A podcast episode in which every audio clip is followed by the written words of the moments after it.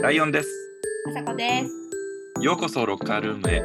ここは毎日を生き抜くための鎧を脱いで、ありのままのあなたと私でお話しする場所です。はい、ということで、32回目ですね。32回目。イェイ。今日もスハルさんの3回目かな、はい。はい。一応今回が最終回かな、サールさんが。うんすごい、ゲスト史上最長ですね、3回。最長になりましたね。いや、でも本当に話がめっちゃ面白いよね、サールさん。面白いし、うまい。話上手。ということで、今回は、えっ、と、スハルさんがすごい大事にしているワークライフバランスの話、うんうん。メンタルヘルスのを保つことのすごい大事さうんうんうんうん。にね、話してくださってるので。ね、メンタルヘルスとかってこう自分もやっぱすごい興味あるしなんかみんなも結構今興味があるキーワードなんじゃないかなってすごい思う。私もそう思う、今ね、出てるブルータスが優しい気持ち特集なんですけど、えー。やっぱりちょっとこう、みんな疲れてるらしくて、まあ、コロナとかもあるし、うん。あの精神的なね、そのケアうんがいかに大事かっていうのが、もうブルータスの特集でわかるから、まあそういうのにもつながる話だと思うし、うんということでぜひ楽しんでください。はーい、どうぞ。なんか、メンタルヘルスがっていう話、そう。今大事にしてることなのかな、これ。今大事事にしてることです、メンタルヘルス。バランス。あの、なんだろう。なんか、死に物狂いで働くことがうんいいわけではないんだなっていうか、うん例えばその、もちろん今でもなんか徹夜で仕事をしなくちゃいけないこととか、なんか自分で納得するまでなんか手を休めないっていうことももちろんあるんだけど、そういうですもんね確かに。そやろうと思えばどこまでもできるというか。うしなくちゃいけない時っていうのはもちろんあるんだけどでも過労っていうのをなんか美化しないこと？あだからなんか労働時間イコール成功っていう方程式でキャリアを築いてはいけないなっていうのは最近思う。あー。それなんかきっかけがあったんですか？働きすぎ。疲れた。で、一時期は結構暴殺されてたっていう感じなんですか？うん、それだし、なんか、あの、今のパートナー、うんうんうんフリードさんとの時間、なんか家族との時間を犠牲にしてまで、なんか美化するようなことなのかなっていうか、そんな忙しかったんですね、忙しかった一時期。で、なんかそれもまさしくなんかロマンチックに聞こえるのも嫌なんだけど、自分のなんか死に際とかさ、はい。私によく死について考えちゃうでしょ。で別に死に際じゃなくてもいいんだと思うんだけど、例えば自分が60、70になった時に人生を振り返って、はい。なんか、ああ、なんかこういう家族の思い出があったなとか、なんかこういうなんか友人とのこういうあの思い出があったなっうんての方がいいじゃない？なんかはい。仕事ばっかしてたなとか、いや、がむしゃらに仕事して友達にも会ってなかったし、家族との時間も全然なかったし、うん大変だったな。なんかそういうのは嫌だなと思って。そうですね、確かに。で、うーん、なんだろう、精神的にそこまで、なんか命を削ってまでとか、そういう観念は持ちたくないと思ったのね。だって、そこまでリスクを負う必要あると思って。んなんか、ね。死ぬほど頑張る。でも死んだらどうするの？とか。本当ですね。なんかその精神的に追い詰めたその先には何があるの？例えばその形的に成功なんかこういうなんかなんか賞を取ったとかはい。あそこまでして自分のなんか栄光にしがみつく必要はあるのかなだったらもう自分の人生ライフと自分の仕事をしっかりなんかバランスの取れたうんそういう関係性を築くのは大切だなって思って、で、多分クリエイティブっていうか、クリエイターの人には多いんだと思うんだけど、バーンアウト。もう仕事をしすぎて、うんうんもう手につかないの。なんかそういうのが何回かあって、もう仕事をしすぎて、徹夜をしすぎてとか、うん自分が本当に好きでやってるのかどうかわからないとか、はい。あと、精神的に辛すぎてアイデアが浮かばないとか。なんか、なんだろう、昔の考え方でなんか、なんだろう、人生苦しい方がいい絵が描けるとかそうんそんなことありません。そんなことあありません。もう人生辛いと絵描けませんと思って、違うと思って。なんか、だからあんまり自分を追い込めないことっていうのを最近はすごく、あの、気を使ってるっていうか、もちろん新しいことに挑戦するっていうことはすごく大切だと思うんだけど、完璧を求めないこと、多分最終的にはそこなんだと思う。完璧を求めない。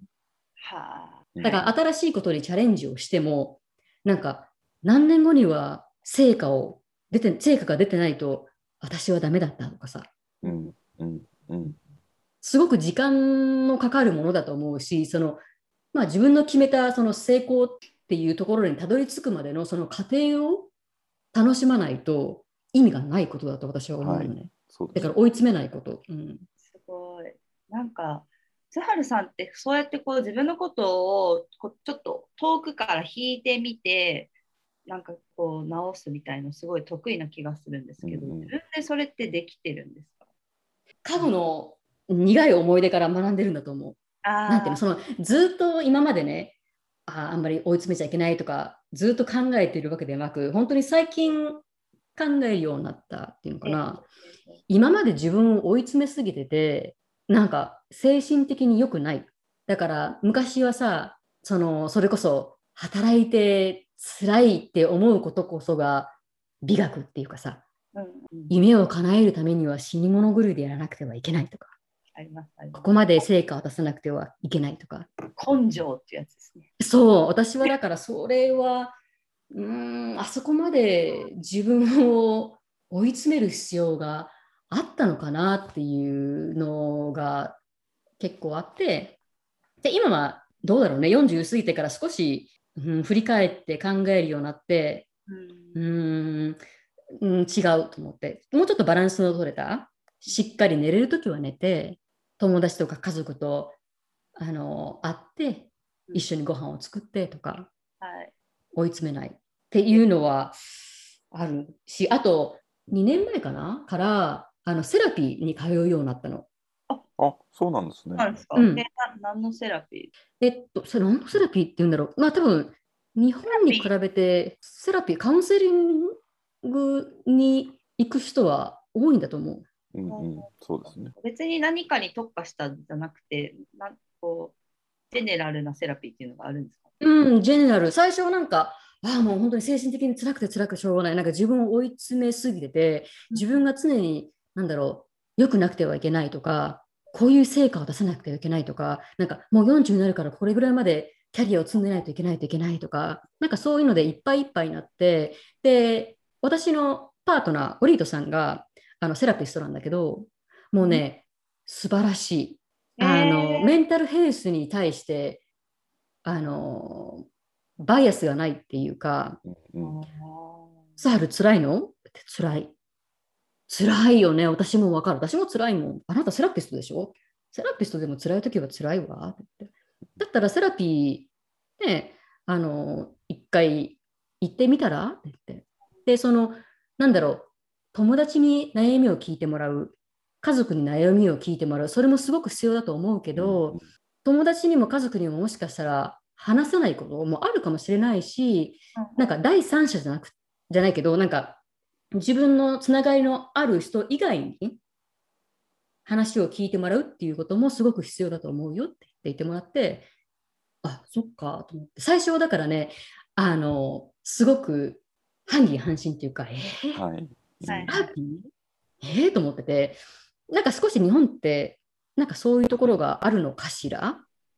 なんかセラピーとかに行くとセラピーとかはやっぱりかなり重症の人が行くものみたいなイメージがすごいあると思います。うん。なんか私もそういう偏見がずっとあって、セラピーなんか私必要ないと思ってたけど、うん、そういう、なんていうの、重症とかそういうの関係なくて、しっかり話を聞いてもらって、で、その中から自分はどうしてこういうふうに思うのとか、自分はどうしてこういう状況でこういうふうにあの感情高まってしまうのか？とか、うん。そういうのをしっかり自分で考えられる機会を作った方がいい。だから、そうすると、次にそういう場面にあった時に、あ、私今すごい心が乱れてる。どうしてだろう？あ、こうだからだっていうそういう自分で分析ができるようになるかもしれないしあともう本当に話を聞いてもらう。それだけでもすごく心があの楽になるから聞いてもらった方がいいよ。だから本当に今別に、まあ、悩みのない人間なんて多分いないと思うけど、はい。今もう本当に週一でね。話を聞いてもらって。やっぱりじゃあ、オリトさんとかに聞いてもらうのとかとはまた違う感じで見つめ全ら然違うと思う。うん。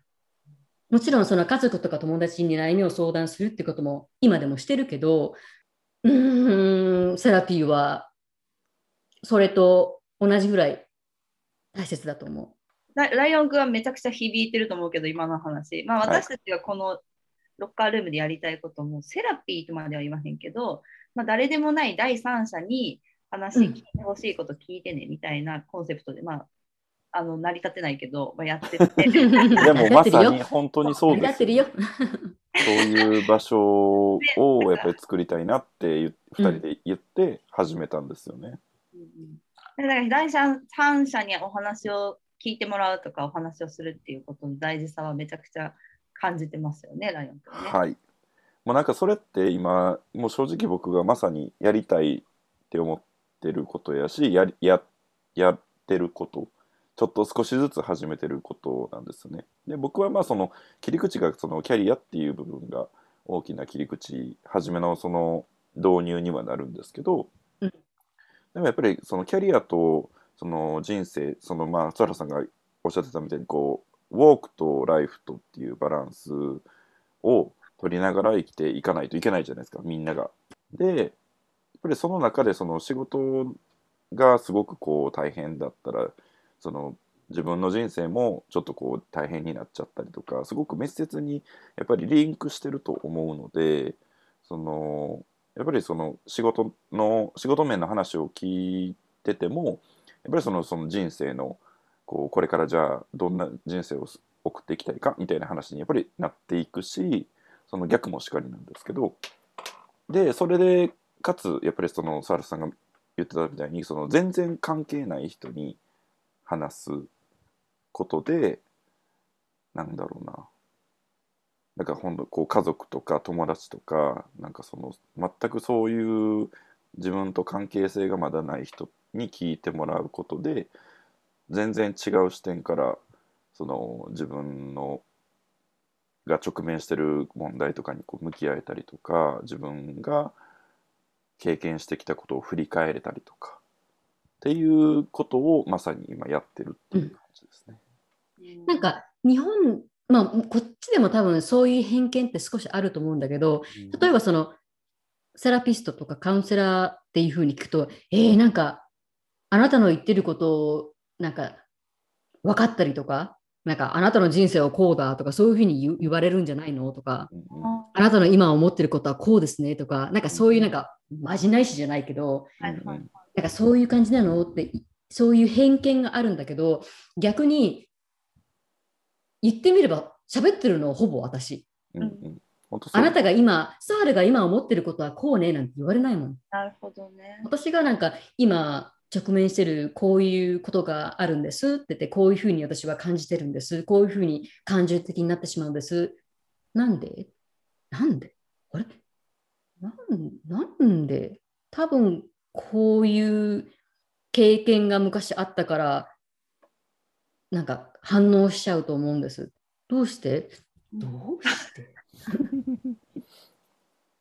だから、なんかセラピーを通じて、なんか自分のことがもっと分かるようになったっていうか、自分のことが分かったのと、自分がどういう状況に、なんていうの、反応しちゃうとか、うんうんこういう状況に対して自分はこう反応しちゃうっていうのがよく分かるようになったっていうか。はい、知りたい。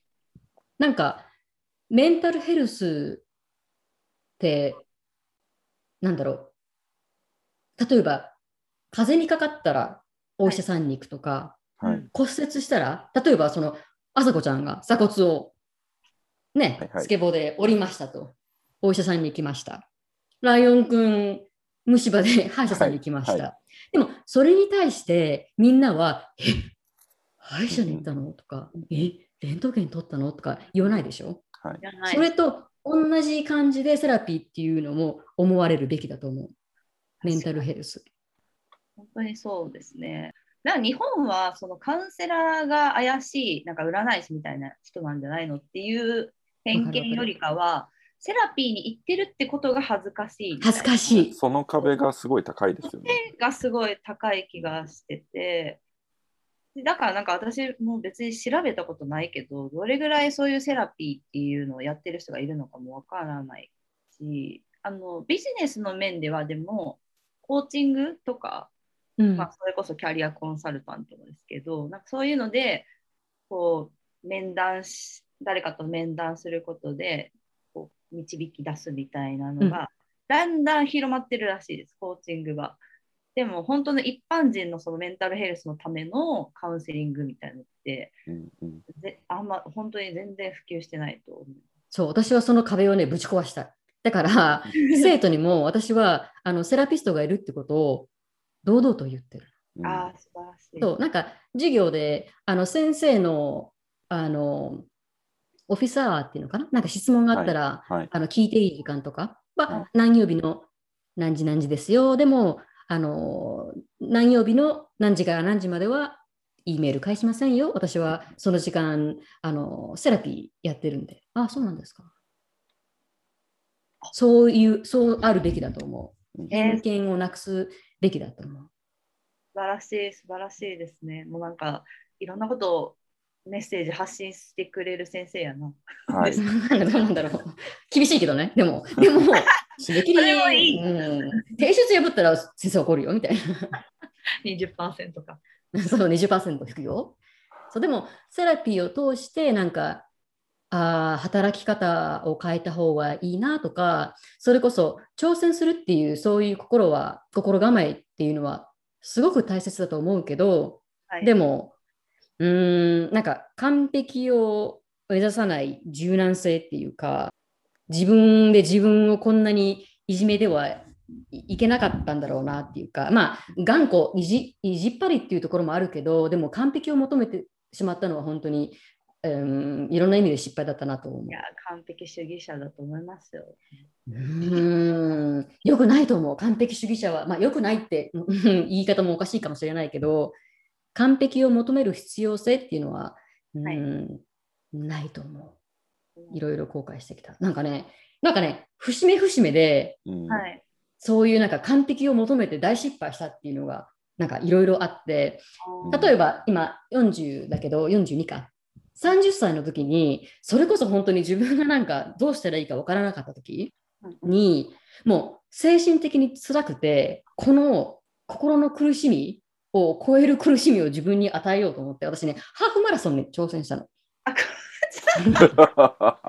このね長距離苦手だった私がハーフマラソンをしてみようと思ってなんかね何かをしないといけないと思ったそういうちょっと辛い時期があって。さらに負荷をかけるっていなんでう。そんな追い込むんです何そんな動くの？私、中高卓球部ね。陸上部でもなかった私が。そう、それでハーフマラソンをするんだったら、一式全部揃えて、かもうトレーニングして、完走して、もうタイム出して、もうなんかすごいやらなくちゃダメと思ってうん大失敗。もうね、やっぱりね、走れる走れないってね、ある程度ね、なんか、なんだろう、た体型っていうか、はい。完璧を求めるっていうそういう心だけではね、あのね、完走できなかった。簡単に言うと、もうね、すごい私のね、足のフォームっていうか、走るフォームっていうの？がね、長距離にね、向いてなかったらしくて、はい。1年トレーニングして、足の指がね、5枚ぐらいね、向けました。そこまで向いてないのにまだ走るみたいな。すごい、でも、でも、あれなんですね、やられた、出場はしたんですね。うんしたした。しかも普通のハーフマラソンじゃなくて、なんだかな、アリゾナの夜を、なんか、走るっていう。そうアリゾナ州アリゾナの夜をね走る。そう、アリゾ アリゾナの夜、満月の夜を走るって、そういうなんかハーフマラソンがあって、しかも、レースの開始時間が夜の9時っていうね、へう遅いでしょ。しかも、あのね、州立公園っていうのああ、はい、もり。自然を保つっていう、なんかそういう公園で、ライトがないの。あ、ね真っ暗なんですか？真っ暗で自分のヘッドライトと、あと、光るレストバンド、はい。アメリカそう、それを忘れたらその時点で失格なの、即。また特殊なやつに出ましたね。そうなの。追い込んじゃったの、またそれも。もうなんでそういうことすると思ったんだけど、足の指を5枚抜いて、しかも、その時私、タバコを吸ってたのね。アマチュアのランナーがタバコを吸いながら練習をする。はい。肺炎にかかりました。あそのマラソンがきっかけで肺炎になっちゃったんですか？うん、結果的に言うと、肺炎なのにもかかわらず走ってたらしい。あららららら。そう、なんかね、すごく風邪ひいたのかなと思ってて、最初。で、レースが終わって、しかもレースも私、飛びのダントツのビリだったからね。う。うんわーそう10ハーフマラソン11時、9時に始まって、11時半ぐらいだったかな、終わったのが。ビリのビリ。よく待っててくれたなと思って、み みんながこう、なんか拍手してくれたの。あ、帰ってきたって。最後の一人が来たみたいな感じで。もう痛い痛い思いしてんのに、やらねばっていう気持ちだけでうんそうやったんですよね。で、トレーニングをしてるときに、最初に気管支炎にかかって、一回トレーニングをやめて、で、また走り始めて、まだ調子が悪いなと思って、レースが終わって、病院の先生に見てもらったら、あれ？あなた肺炎、なんか治りかけてるねみたいなこと言われて、私、肺炎にかかりながら、ハーフマラソン。追い込んじゃダメです。こんなことをするべきではないです。いや、追い込みますね。すごいなうん、図書館の仕事を辞めて、カナダに来た時も、ぁ。はい。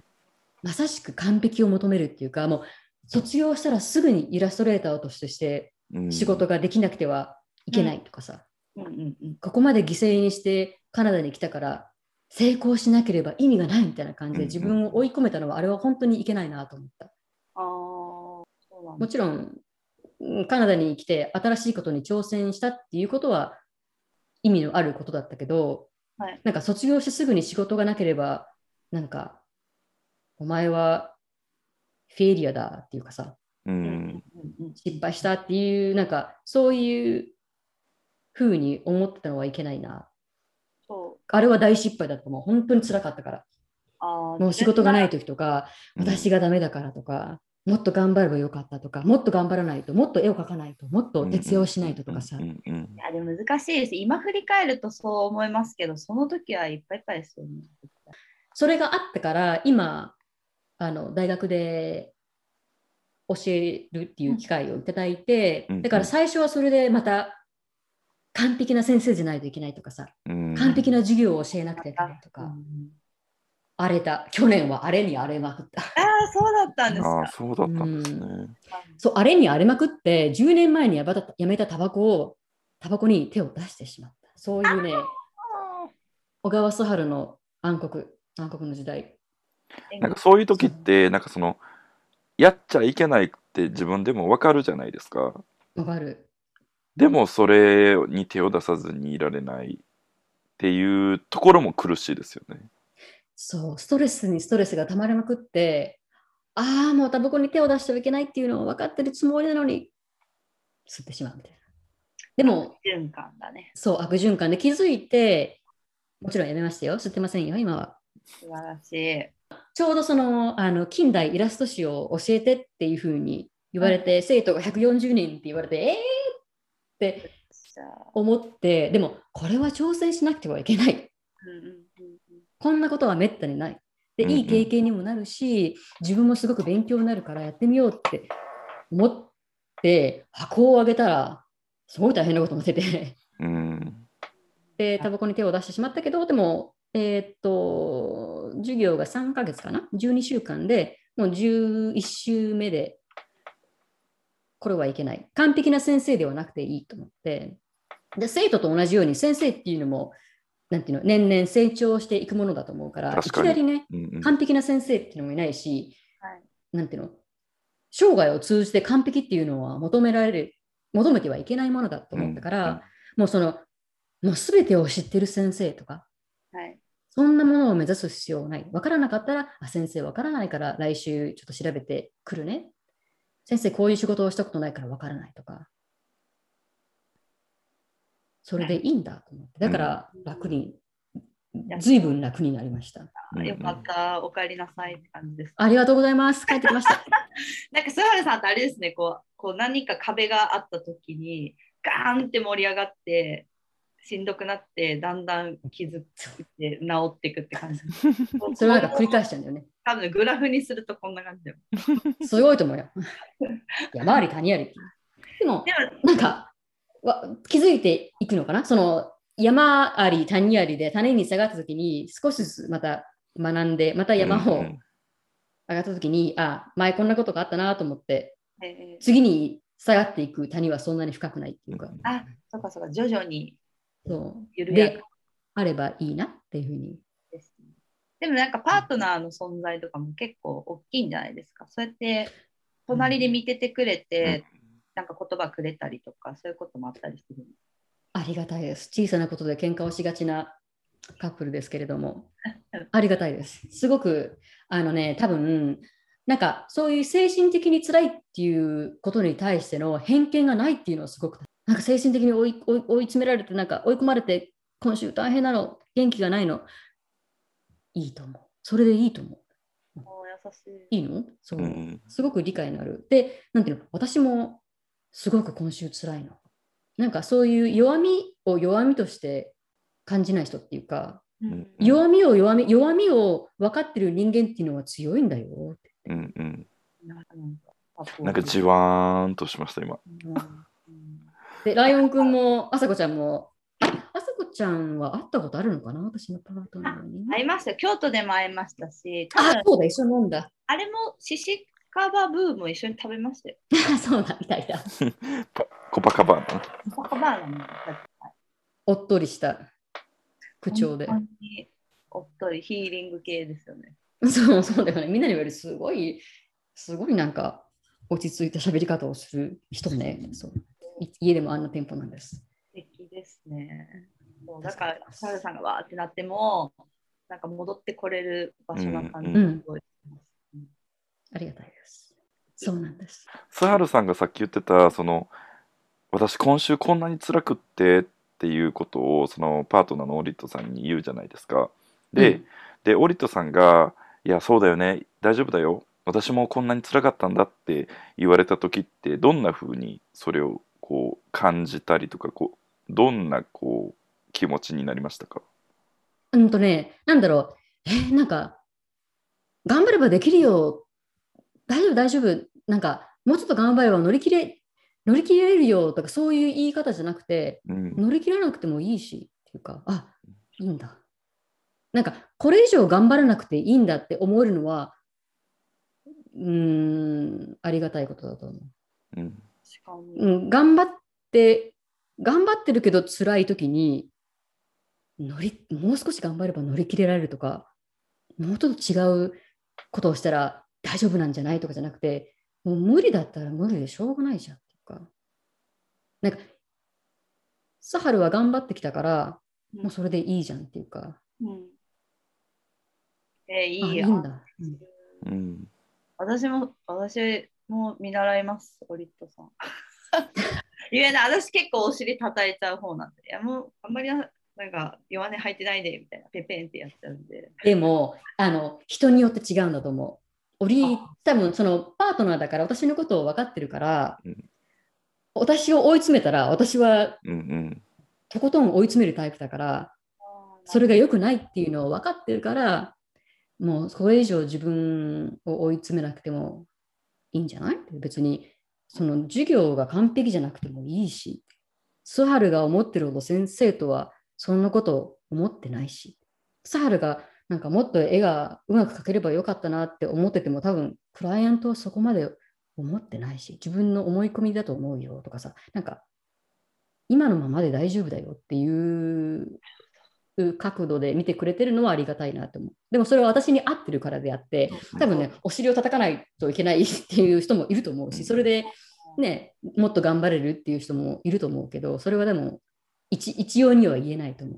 なるほど、なるほど。そうですよね。スハルさんがそのだからスハルさんのことを知っててそのほっといても、そのやっぱり完璧を目指す一人で完璧を目指していくっていうのを知ってるからうん、大丈夫だよって多分言ってくれる？でしょうね。いいんだと思う。千春さんに聞く言葉を言ってくれてる、うんいいパートナーいいパートナー。ああ、もうさっき怒るんじゃなかった。小さな喧嘩をするんじゃなかった。お皿洗ってって言うんじゃなかった。えお皿洗ってって言ったんですか？そう、ちょっと私いつもあのお皿洗い係なんで、はい。それ汚いからちょっとたまには洗えないよ。言うべきじゃなかった。謝っとく。いい、なんかリアルな。後で。チャンスよね。ワインでも。そう、やっちゃった。そう、だからなんか最近はそのワークアンドあのライフのバランスを取るようにしてて、なんか仕事仕事とか、なんていうの、もっと絵を描かないとダメとか思わないように、仕事以外のなんか趣味じゃないけど、なんかそういうのをし見つけることも大切だな。だから今まではその、まあ、仕事柄あんまり週末っていうのが多分朝子ちゃんもそうじゃないかな日曜日とか、まあ、締め切りが月曜日であれば土日も仕事してるし。うん。なんかでも休みが取れるときは休みをしっかりとってもう絵のことは考えない時間をしっかり作る。あそこもそういうのってある？なんか自分でやってるそのなんかこう自分を保つなんかこうテクニックみたいな。自分を保つ、あ、でも本当一日、私は結構家が好きなので、一日外出ずに、今日はだらけていいと決めて、好きなジュースと食べ物をベッドに持ってって、ベッドで一日中、ネットフリックス見たりする。素晴らしい。素晴らしいことだと思います。そうそうそういうなんか本当に社会とあの生きる、うんうん。うん。一人だけの時間を目指すことはライオン君は？えー、どうかな？僕はなんか最近そんなに追い込まれてないので なんか基本的に日常が穏やかなんですけどなんか大事だなって思うのがそのさっきサハルさんもおっしゃってたみたいにこう自分ってこうなったらこういうリアクションというかなんかこう気持ちが落ち込むとか、なんかこうイライラするとかっていうのを知ることでなんかそれをこう避ける避けることができますよね。っていうのはなんかその30代になってから結構なんかややってるんじゃないかなって思います。うんうんうんうんうんライオン君はちゃんとなんか休みを取るタイプ？週末はちゃんと。そうですね。あのすごい休みを取ってますよ。私素晴らしい昼に過ごしてるよね。最近はみっちりデートもしてるしさ。はい。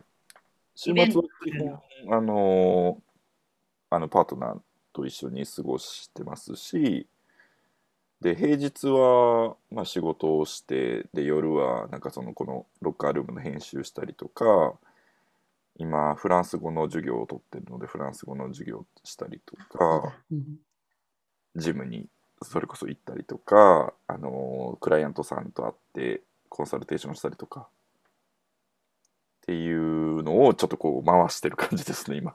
うん、なんかちゃんとダウンタウンダウンタイムを取るっていうのは必要だと思う。なんか意地を張るべきではないと思う。そうなんですよね。私もだいぶ年のせいかそういうのが分かってきます。昔はうんずっとなんか何者かになりたいし、頑張ってかっこよくなりたいから、うんうんなんかやってたけど、あんまもう人の目も気にしなくていいし、自分の幸せに集中しようみたいなのがあります。すごく大切だと思う。なんかそれでそこからまたなんか新しいアイデアが生まれたりとかさ。そうですよ。あ、なんかセラピーですか、これ。セラピー。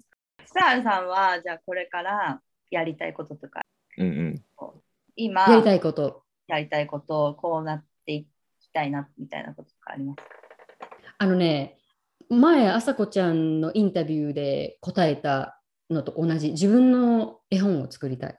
うーんそれはあれですよね。文章もスハルさん書いて、絵そうも描くやつだよね。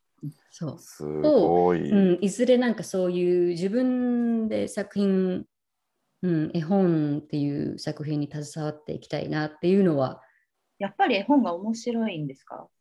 面白い深い。あの絵本っていうのは子供だけではないと思う。読めば読むほどあ子供だけじゃない。今日もよく最近絵本をあの図書館で借りてきてうん。なんかご飯を食べながらとか夜寝る前とかに読んでるんだけど、うんうん。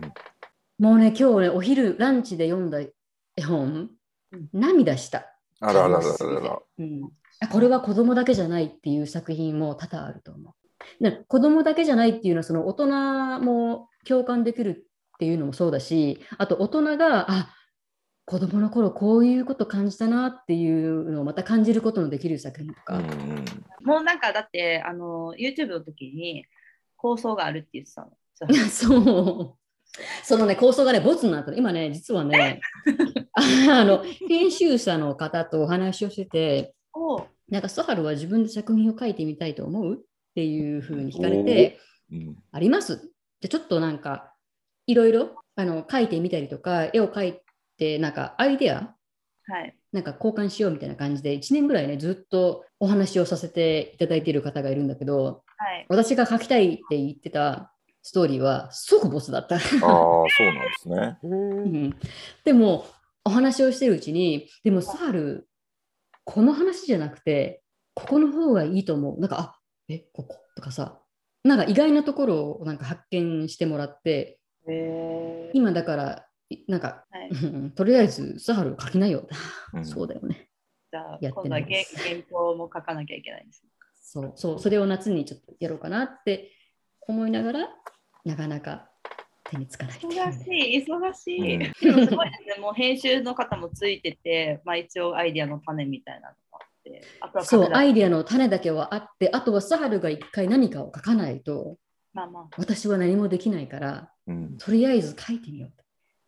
こうなんかパソコンで、あちょっとなんかコーヒーでもなんか入れようかなとかさ、あ、わかる。受験なんかあるでしょ試験前の学生みたいな。そう、あれ、水あげたかな、あの植物とかさ。草刈り掃除が始まりますね掃除が。そうそう、草むしりとかさ。なかなか手に、そう、手が進まないけど、でも、やってみたいことは、うん、自分の作品、あー絵本を、絵本を描いてみたい。あの絵を描くんじゃなくて、文章の方。楽しみ。きっと読めそうですね、近々。頑張ります。ね。追い詰めない程度に頑張ります。そうですね。そうそうだ、それが大事。ご自身を大事にして。うんはい特にね、絵本とかは苦しくない方がいいのができる。そんなに苦しみながら絵確かに本生まれないと思う。苦しみながら生まれる絵本とか楽しくなさそう。んそう、ありがとう。あの今日はありがとうございました。すごくあの楽しかったですあ。読んでいただいて。本当に長い時間ありがとうございました。当に11時ですよね、そちらね。もう、須原さ、ん本当だったらね寝てる時間だから。そうよ、10時に就寝よ、普段は。ごめんなさい、長いことね。とんでもないです。すごく楽しかったです。ありがとう。また、また呼んでいただけると、3年後ぐらいに、その時にはいいご報告が出てると、できると。3年間続けます、じゃあ。いやー、続きますよ。で、シュハルさんのインスタグラムと、あとウェブサイトもありますかね。ウェブサイトと。あるあるはい。で、私が収録した拙い YouTube のリンクなど概要欄に貼りますので、ああ、ありがとうございます見。てください。シュハルさんの絵、本当に可愛くて、うんあのウィットに飛んでてね、面白い。ははいなので、皆さんもチェックしてみてください。ありがとうございます。はい。じゃあ、トロントからイラストレーターのスハルさんに来てもらいました。ありがとうございます。ありがとうございました本当に楽しかったです。飲み直します、今から。そっか、今日土曜日ですもんね。